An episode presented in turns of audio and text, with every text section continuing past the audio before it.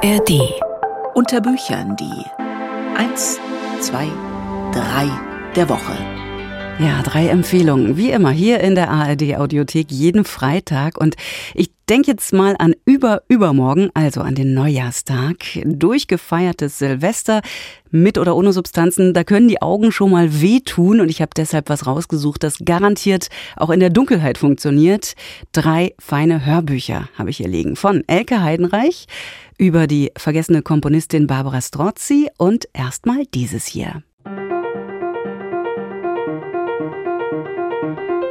Tillmann Spreckelsen, Ottfried Preußler.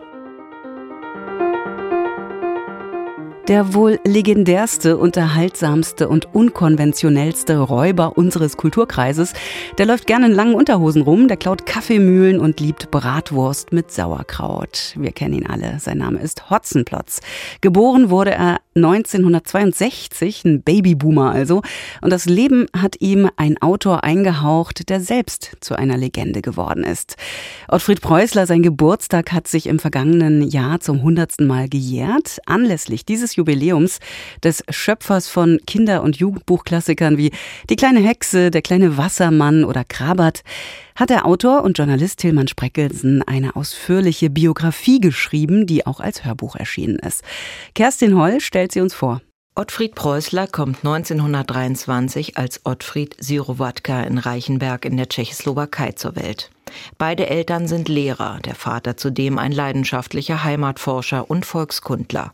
Er sensibilisiert den jungen Ottfried schon früh für Sagen und Mythen, die dessen späteres Werk prägen werden.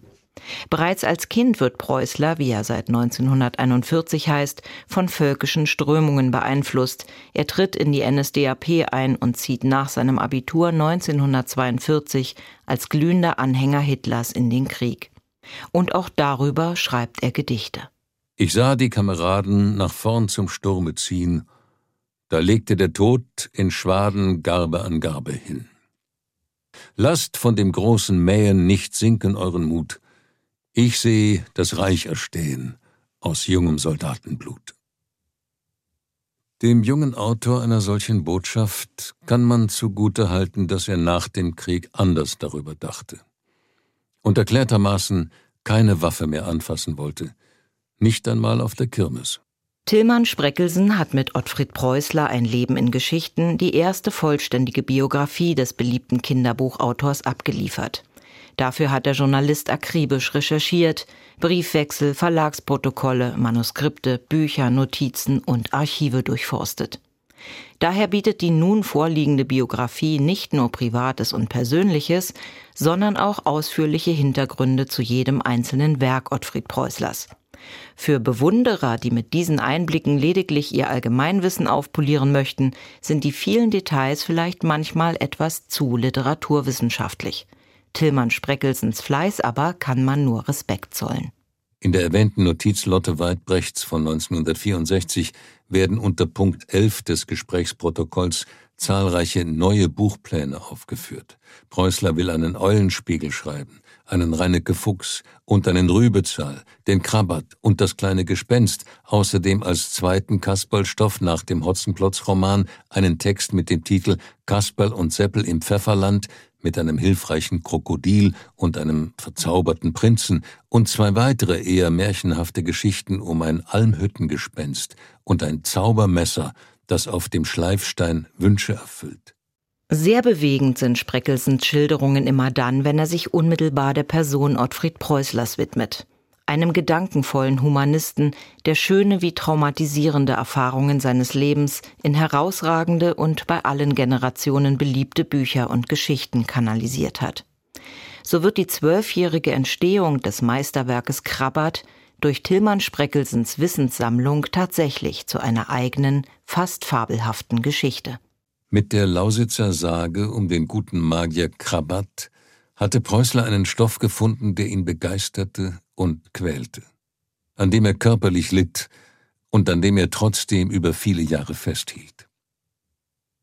Als er sein Manuskript endlich abgab, war nicht nur der Text ein völlig anderer geworden als ursprünglich gedacht, auch der Autor war ein anderer, vom Publikationsort ganz zu schweigen.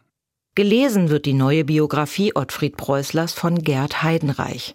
Ein Grund mehr, ihr Gehör zu schenken. Zudem ist sie ein umfangreicher Beweis dafür, dass das wahre Leben, wenn man es genau betrachtet, mindestens so facettenreich sein kann wie ein vortreffliches Buch. Kerstin Heu war das über das Hörbuch Ottfried Preußler, ein Leben in Geschichten. Das ist bei Hörbuch Hamburg erschienen und das auch eine Besonderheit ausschließlich als Download-Link zu bekommen.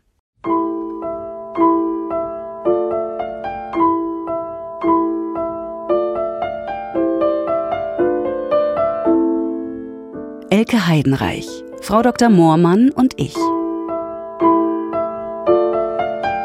Die Karriere von Elke Heidenreich, die begann als quasselnde Metzgersfrau Else Stratmann beim SWR. Und sie zog in dieser Rolle mit losem Mundwerk Prominente durch den Kakao und attackierte die Welt der Schönen und Reichen.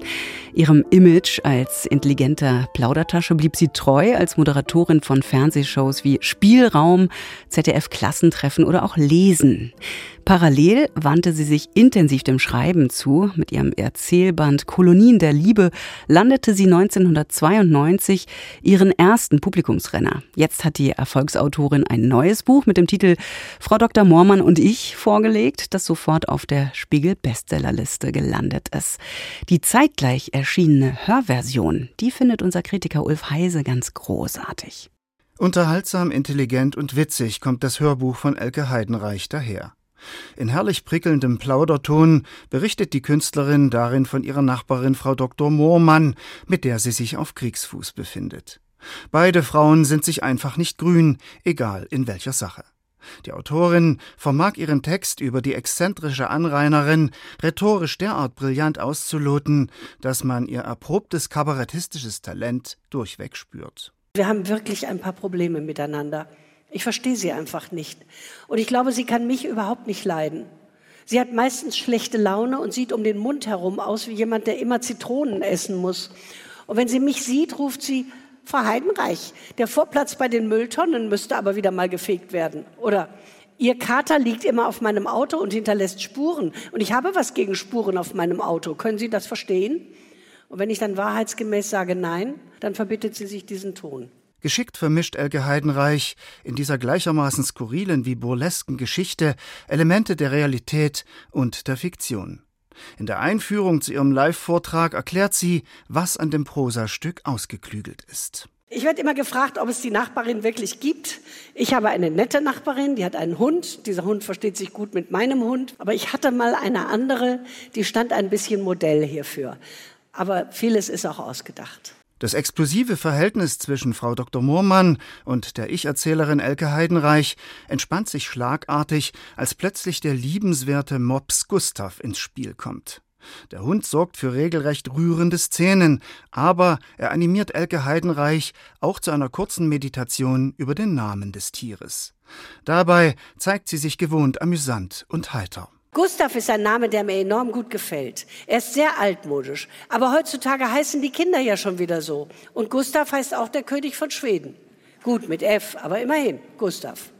Mein Lieblingsbundespräsident war Gustav Heinemann. Da wart ihr noch nicht geboren, aber glaubt mir, der war in Ordnung. Als man den mal fragte, ob er sein Vaterland liebe, sagte er, nein, ich liebe meine Frau. Das ist eine super Antwort, oder? Merkt euch die. Erneut beweist Elke Heidenreich sich hier als Meisterin des zwanglosen und legeren Fabulierens. Sie würzt das Geschehen mit Anekdoten und schafft es problemlos bei ihrem Vortrag vor Publikum aus dem Stegreif zu reagieren. Das erinnert an ihre glanzvolle Zeit in der ZDF-Literatursendung Lesen. Clever improvisiert sie auf der Klaviatur ihrer vielfältigen akustischen Möglichkeiten, etwa in der folgenden Szene, bei der ihr ganz klar der Schalk im Nacken sitzt. Neulich war ich im Garten, um mal wieder ein bisschen herumzukratzen, Unkraut zu zupfen, Verwelktes abzuschneiden, na, was man eben so macht. Wisst ihr, jeder wünscht sich ja, glaube ich, einen Garten, aber kaum einer weiß, wie viel Arbeit so ein Garten macht. Da gibt es dauernd was zu tun. Ich habe es ja schon erzählt. Mein Garten sieht trotzdem immer irgendwie wild und unordentlich aus. Und manchmal stehe ich mittendrin und rufe, Garten, was willst du? Und wisst ihr, was er dann sagt? Nichts. Unter dem Strich bietet Elke Heidenreich einen wunderbar satirischen Cocktail. In der Manier genialer Humoristen wie Kurt Götz und Eugen Roth begeistert sie durch Mundfertigkeit und Esprit. Oft blitzt auch der verschmitzte Gestus von Joachim Ringelnatz in ihrem Rezitieren auf. Das lässt sich kaum toppen. Ulf Heise war das. Bei Elke Heidenreichs Hörbuch Frau Dr. Moormann und ich handelt es sich um einen Live-Mitschnitt, der bei Random House Audio herausgekommen ist. Die Edition umfasst zwei CDs mit einer Spieldauer von einer Stunde und 16 Minuten.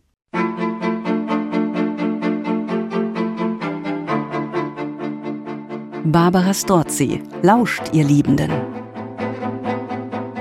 Barbara Strozzi, natürlich hatte auch sie es schwer in einer von Männern dominierten Welt, gerade im Italien des 17. Jahrhunderts. Dabei hat sie als Komponistin ein umfangreiches Övre hinterlassen, darunter acht Bände mit meist weltlicher Vokalmusik, über 120 Einzelwerke insgesamt. Doch es hat bis zum Jahr 1978 gedauert, bis erstmals ein wissenschaftlicher Artikel über Barbara Strozzi erschienen ist. Jetzt hat der Autor Jörg Hanstein eine Hörbücher Biografie über sie veröffentlicht. Christoph Fratz über eine neue Folge mit KomponistInnen Hörbüchern, die uns tief eintauchen lässt in eine oft vergessene Welt.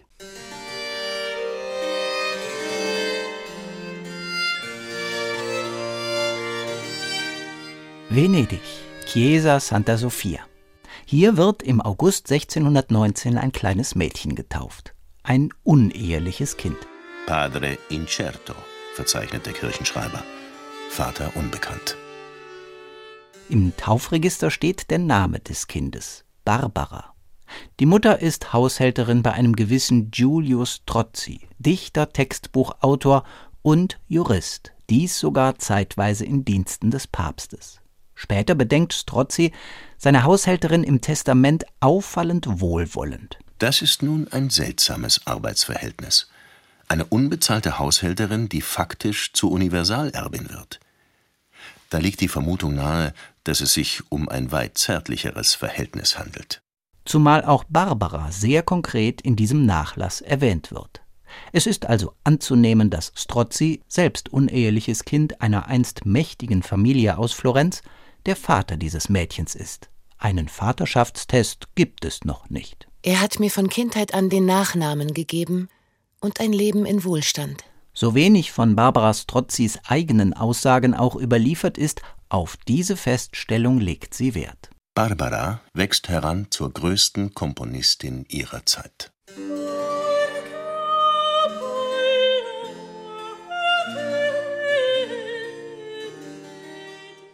Barbara Strozzi ist eine attraktive, charmante Erscheinung und eine virtuose Künstlerin. Als Sängerin wird sie gefeiert. Sie singt unter anderem Musik nach Texten ihres Vaters. Der moderne, hochentwickelte Sologesang erfordert umfassende Fähigkeiten, und so muss ihr Vater für eine professionelle Ausbildung gesorgt haben. Ziemlich gewagt, denn die Möglichkeiten für Musikerinnen sind äußerst beschränkt. Die schlagfertige und beschlagene Barbara Strozzi beginnt zu komponieren. Sie schreibt vor allem Vokalmusik, Madrigale, Arien und Kantaten.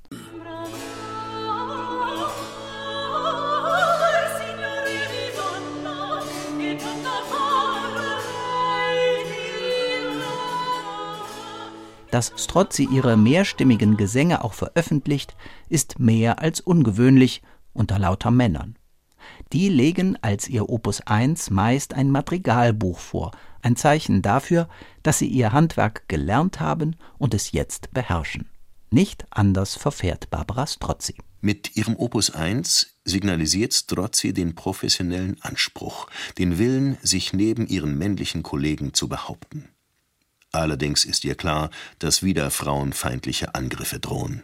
Dennoch, Strozzi geht ihren Weg, ungeachtet aller Hindernisse, auch weil ihre Kunst hohen Ansprüchen genügt. In einer Zeit, als die Oper noch in frühesten Kinderschuhen steckt, widmet sich Strozzi auch der Gattung Solokantate, einer Art Mini-Oper.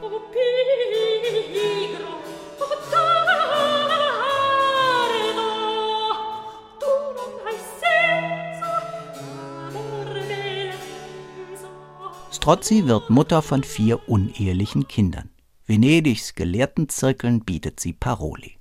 Auf einem Porträt, dem wohl einzigen, sieht man sie mit großen braunen Augen lässig an ein Cembalo gelehnt, Schmuck behängt und mit einer Gambe in der Hand. Doch das Leben zehrt an ihr. 1677 fährt sie zur ärztlichen Behandlung nach Padua. Sie ist 58, aber man hält sie für älter. Niemand ist bei ihr, der das richtige Alter angeben könnte. Und so heißt es im Totenbuch. Am 11. November, nach Empfang des heiligen Sakraments, starb Barbara Strozzi an einem plötzlichen Anfall, 70-jährig und krank seit drei Monaten. Ihr Leichnam liegt begraben in der Eremitani-Kirche. Der Autor Jörg Hanstein hat bereits eine ganze Reihe von Komponistenhörbüchern veröffentlicht, jetzt also Barbara Strozzi. Dass diese Hörbiografie deutlich kürzer ausfällt als ihre Vorgänger, hängt wohl auch mit dem wenigen vorhandenen Material zusammen, das von Strozzi überliefert ist. Doch ungeachtet dessen zeichnet Hanstein Leben und Werk sehr plastisch nach, zumal er mit Udo Wachtweitel und Wiebke Puls zwei adäquate Schauspieler für die Hauptrollen gefunden hat. Man taucht tief ein in eine oft vergessene Welt. Hanstein schildert lebendig und anschaulich und lässt uns irgendwie ratlos zurück. Warum spielt Strozzi bis heute nur eine Nebenrolle in unserem Musikleben? Barbara Strozzi lauscht, ihr Liebenden. Jörg Hansteins neue Hörbiografie ist auf einer Audio-CD bei BR Classic erschienen.